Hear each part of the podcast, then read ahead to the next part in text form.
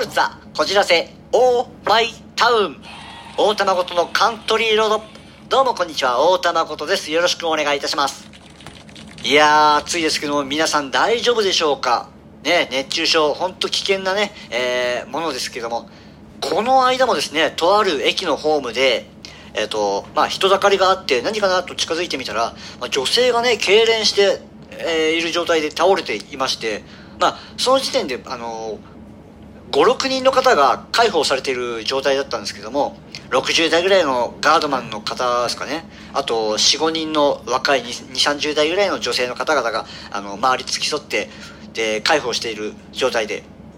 ただ僕も、あ、これまずいと思って、駅員さんに伝えようと思って、駅員室走っていって。で、それも、もう、他の50代ぐらいの女性の方が、あ、もう、あの、駅員さんに伝えたから大丈夫だよっていうふうに、皆さんすごいですね。あの、素晴らしいなと、その動きがテキパキとしていて。で、まあ、僕もあの、お水をね、あの、渡すぐらいしか、まあ、できなかったですけども、お水とあとビニール袋を渡すぐらいしか。えー、まあでも、それで僕も戻って、その状態見守っていたんですけども、まあ、駅員さん2名ぐらいやってきまして、で、その駅員さんもまあ、状況に慣れていないのか、そういう倒れている方とか、あの、対応に、まあ、困っている状態で、で、救急車呼びましたかって言ったら、その、まあ、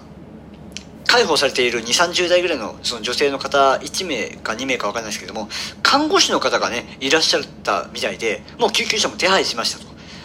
すごいなと。この偶然もすごいなと思いつつ、でそれでも駅員さん戸惑戸惑っていうか困っている感じでえーとえーとっていう感じで次に何何をしたらいいのかっていうのがまあパッと浮かばなかったのか。でその介抱されているうちの60代ぐらいの、えーと、男性の方から「えーと、単価は？AED はどこにあるの?」っていうふうに聞いて。でそれも「えっ、ー、とえっ、ー、とあっちとあっちでは早く持ってきて」っていう。もうなんか男性の駅員さん方がかなり焦っているというか戸惑いがすごく伝わってきて。でもそれでも介抱されている、まあ、年配の男性とあと若い女性の方々はすごく冷静に判断して動いてその後もあの女性の駅員さんがやってきて AED を渡すっていう。いやもう女性の方々の動きっていうのはまあねたまたまそういう風な状況だったからかハプニングに対する対応する能力っていうのが高いのかなという高いなっていうのを感じましたね。いやもう冷静に迅速に判断をするっていうすごいなぁと男性の駅員さんはその後毛布を持ってきていらっしゃったんですけどもうんもうちょっとこうなんかこう的確ね的確なというかまあ冷静に動いた方がいいのかななんて思ったんですけども、大田誠もね、大した動きはしてなかったので、あんまり大きなことは言えないですね。はい。僕も、ちょっとそういう対応もね、あのー、できた方がいいなとか思ったりもしました。はい。男性と女性のね、その対応の違いを感じました。はい。では、えー、続いてのコーナー行きたいと思うんですけども、えー、今回は、えっ、ー、と、お便りがね、来ているということで、そちらをね、紹介したいと思います。え、各パーソナリティ様へ質問です。今年は例年にない暑さを感じる年になっていますが、パーソナリティの皆さんが、えー、量を取るために行く場所、やる行為などあったら教えてください。とのお便りです。えー、ラジオネーム、もりもりさんからいただきました。もりもりさん、ありがとうございます。はい、ということですけども、そうですね、まあ僕は、スーパーに行って、まあ、買い物がてら涼むとかもよくしますけども、あとは、ま飲み物をね、買うことがあるんですけども、コーヒーなりジュースなり、その飲み物の入った、まあ、容器を首元にね、首の後ろのところに当てて涼むっていうのをやってますよ。じんわりこう、まあ何分かこう、1、2分当ててれば、その血液が涼しい、涼しい血液、つま、冷たい感じがこう、全身を巡っていく感じがするので、それをやってますね。飲み物を首元に当てる。まあ、脇に挟むとかもね、いいみたいですけどもあとはね、あの、血管が集中してるっていうところで、股に挟むっていうのも、あの、あるにはあるんですけども、なかなかこれは、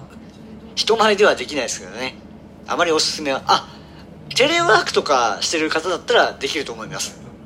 例えば会議中とかね、あの上半身映ってるけど、下半身映ってないから、お股にね、ペットボトルで冷やしたお水をね、あの入ったペットボトル挟むっていうのも全然ありかなとは思います。バレないようにしていただければ。はい、そんな感じです。森森さん、こんな感じですけども、いかがでしょうか？お便りありがとうございました。ぜひまた、あの、よろしくお願いします。はい。というわけで、次のコーナー行きましょう。お題ガチャはい、今回のお題は何でしょうか？ガラコンガラコンガラン。大人になったなぁと感じるのは、どんな時です？はい。まあもう僕も、30、今年で34になるので、おじさんですね。ええまあしょうがないです。年を重ねるというのは、ええもうそうなると、若い子というか、まあ、特に女の子とかの顔が、もう最近覚えられなくて、区別がつかないというか、何なんでしょうね。これは、年なのか分かりませんけども、あと若い子のその話題っていうのについていけなくて、まあ、20代ぐらいの方とか10代ぐらいの方とお話しする機会もあるんですけども、例えば、今こういう動画が流行ってますよとか、インスタ、インフルエンサーの方、こういう方いますよみたいなことを聞いたりもするんですけども、その流行りがわからなくて、もうずっと頭の上にクエスチョンマークが浮かんでるっていう状態でしたね。状態ですね、よく。インスタとか、TikTok とか、まあいろいろね、あの、あるみたいで、それもね、楽しいみたいなんですけども、なかなかこう、僕もやってないジャンルに、こう、疎いと言いますか、ね。ちょっとこう、踏み込むのに、まだ、ちょっと勇気が、あの、いる感じですかね。でも、まあそういうのもね、あの、これが時代なんだっていうのを、えー、思いますね。うん。あとは俳優的な部分で言うと、えっと、学校が舞台のドラマとかがあった場合に行くと、机とか椅子とかでね、あの、教室が控室になってて、そこ座ってお待ちくださいって言われて、座るとね、あれこんなちっちゃかったっけっていうような。いやもう、椅子座ったら机の下の部分と引き出しの部分っていうのですかあれに太ももがくっついちゃうぞっていうぐらい、あれこんなちっちゃかったっけっていう。グラウンドとか体育館とかも入って、あれこんな狭かったっけ？みたいな。ああいう時はもう、ああ、大人になったなって思いますね。はあ。